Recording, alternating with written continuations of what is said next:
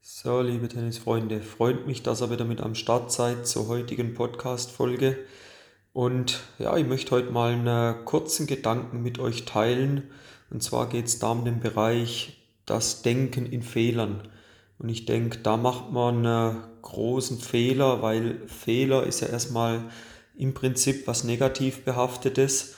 Aber die Frage ist, ja, was kann ich vielleicht aus diesem äh, Fehler oder wie ich es nenne, aus dieser Erfahrung dem Positives mitnehmen. Wenn wir da mal wegschweifen kurz vom Tennis, um dann auch den Zusammenhang herstellen zu können, gehen wir zum Beispiel im Bereich der Medizin, ein Arzt, der darf sich keinen Fehler erlauben oder sollte sich keinen Fehler erlauben. Warum? Weil in der Regel, wenn jetzt eine schwierige Operation durchgeführt wird, dann hängt ein Menschenleben mit hinten dran. Und auch selbst ein Arzt macht Fehler aber er macht keine Fehler, er macht ja gewisse Erfahrungen. Wenn wir einen anderen Bereich nehmen, weiß jeder, die Erfindung der Glühbirne scheinbar 10.000 Versuche gebraucht. Sagen Sie bewusst Versuche, der ein oder andere wird sagen, ja, der ist 10.000 Mal knapp gescheitert und dann hat er letzten Endes der Edison erstmal die Glühbirne dann rausgebracht. Die Frage ist immer, denke ich, wie, wie schaust du das Ganze an? Und im Sport ist es einfach auffällig, gerade auch im Tennis, wo wir jetzt ja zu Hause sind, das ist ja ein Tennis-Podcast, dass die Spieler immer wieder im Fehler denken. Ja, das habe ich falsch gemacht, das muss ich besser machen, das ist wieder schlecht gelaufen und so weiter. Aber was nützt dir das letzten Endes? Es nützt dir im Endeffekt ja überhaupt nichts. Du musst probieren, dorthin zu kommen, dass du das Ganze nicht als Fehler siehst, sondern die Situation, die jetzt passiert ist, die kannst du ja auch nicht mehr rückgängig machen. Die ist passiert und dort muss es dahin gehen, was nimmst du jetzt aus dieser Erfahrung mit? Was für ein Learning nimmst du aus diesen Erfahrungen mit? Wie verhältst du dich in den nächsten Situationen? Es wäre also auch meiner Ansicht nach völlig in Ordnung, wenn du jetzt diese Situationen 20, 30, 200 Mal eigentlich fehlerhaft lösen tust oder halt nicht so lösen tust, wie man sich es vielleicht vorstellen würde, du daraus aber gewisse Erfahrungen mitnimmst und die dann probierst in Zukunft ja eben äh, in der Entscheidungsfindung mit einfließen zu lassen. Im Endeffekt muss man ja sagen, warum passieren die Fehler im Tennis? Die Fehler passieren im Tennis doch aus einem ganz einfachen Grund, weil du vielleicht in einer stressigen Situation gewesen bist. Stress kann ja dadurch entstehen, entweder durch schnelles Tempo, durch Raumdruck, also wenn der Ball an einem bestimmten Ort hingespielt wird, durch Zeitdruck, wenn der Gegner den Ball wieder früher nimmt. Und jetzt hast du weniger Zeit, dich auf die nächste Situation vorzubereiten. Dadurch musst du schneller überlegen, was ist die Situation. Du musst die Situation also schneller wahrnehmen und dann entsprechend ja, eine Entscheidung treffen. Aber auf was für einer Grundlage triffst du Entscheidungen oder auf was für einer Grundlage trifft dein Gehirn Entscheidungen. Das trifft doch in aller Regel Entscheidungen darauf, was es bisher für Erfahrungen gemacht hat.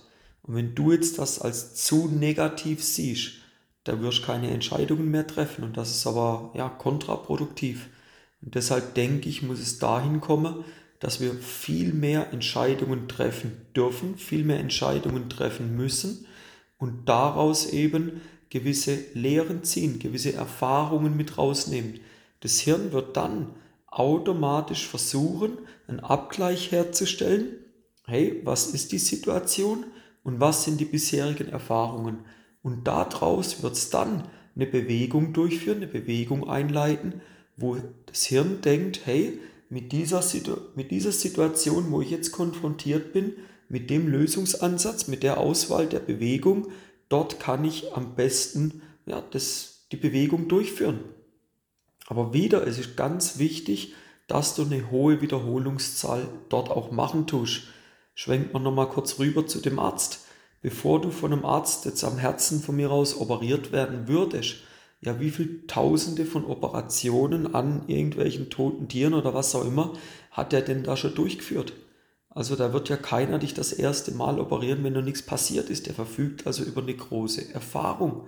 Und dementsprechend kann man auch davon ausgehen, dass es sich in eine gute Richtung entwickelt, dass sich in eine positive Richtung entwickelt. Aber ohne die Wiederholung wäre er nie in der Lage, dich da professionell zu operieren. Und das gleiche ist dann wieder bei dir. Wenn dir ein Fehler unterläuft, dann vertausendfache die Wiederholung. Mache so und so viel Wiederholungen mehr. Daraus wirst du als Spieler reifen, du wirst als Persönlichkeit daraus reifen und daraus wird sich dein Spiel weiterentwickeln. Aber ich denke, das Denken rein in Fehlern neigt dann der Spieler dazu, dass er gewisse Aktionen nicht mehr durchführt, weil er im kommenden Moment eigentlich auch Angst hat, wieder den Fehler zu machen. Aber diese Denkweise ist eben falsch. Du musst versuchen, wenn du erfolgreicher spielen möchtest, dich dahingehend zu lösen, nicht das Ganze in einem Fehler zu sehen, sondern in einem Ereignis, was passiert ist, wo du nicht mehr rückgängig machen kannst, wo aber eine gewisse Erfahrung mit rausnimmst. Und dann muss man sich halt auch mal mit diesen Dingen auseinandersetzen. Da muss man mal eine kurze Pause machen, muss sich vielleicht auch mal ein paar Notizen machen und muss mal überlegen, okay, was war die Situation X? Was nehme ich aus dieser Situation jetzt für eine Erfahrung mit? Und dann sammle ich Erfahrungen wieder, indem ich Wiederholungen mache. Das ist ein Lösungsweg, wo man aus verschiedensten Bereichen, sei es aus der Medizin, im Militär, aus ja, ein Polizist, wo im Einsatz ist, der hat diese Situation tausendfach schon in der Ausbildung durchlebt. Und von uns Tennisspielern oder von euch Tennisspielern wird dann von den Coaches erwartet, dass ihr schnellstens die richtigen Entscheidungen treffen könnt. Aber ihr seid nicht darin ausgebildet, in Anführungszeichen. Und ich denke, da ist ein Punkt, wo, wenn ihr selber auch viel spielen geht, immer wieder wiederholt gewisse Situationen, bildet da drin Bewegungsmuster ab, automatisiert das und lernt Entscheidungen zu treffen. Noch ein kleiner Nachbrenner um zum Thema Entscheidungen treffen. Wenn ihr lernen wollt, schneller Entscheidungen zu treffen, macht doch mal folgendes Spiel. Am Vormittag, am Morgen, nach dem Aufstehen steht da vor dem Kleiderschrank, habt 10 Sekunden Zeit, euch eure Klamotten rauszusuchen und ja, in 10 Minuten müsst ihr das anlegen, was ihr habt. Und ja, da gibt es dann eben keinen Abgleich, ziehe ich heute ein weißes oder ein schwarzes Oberteil an, du musst dich entscheiden. Und ein zweiter Tipp, du bist im Restaurant, hast 30 Sekunden Zeit, dein Essen auszuwählen. Da kannst du nicht groß entscheiden, ja, was nehme ich, was nehme ich nicht, ja, dann nehme ich das, nehme ich das. Lernt Entscheidungen zu treffen und macht dann Erfahrungen. Und dann in der Wiederholung werdet ihr sehen, dass das Ergebnis in Zukunft wesentlich besser ausfällt. Also, in dem Sinn wünsche ich euch weniger das Denken in Fehlern, sondern vielmehr Denken in Entscheidungen, Denken in Erfahrungen und das wird euer Spiel nachhaltig wieder ein Level weiterbringen. In dem Sinn, noch einen schönen Tag euch und bis zur nächsten Folge. Bis dann, euer Timo von Tennis Tactics.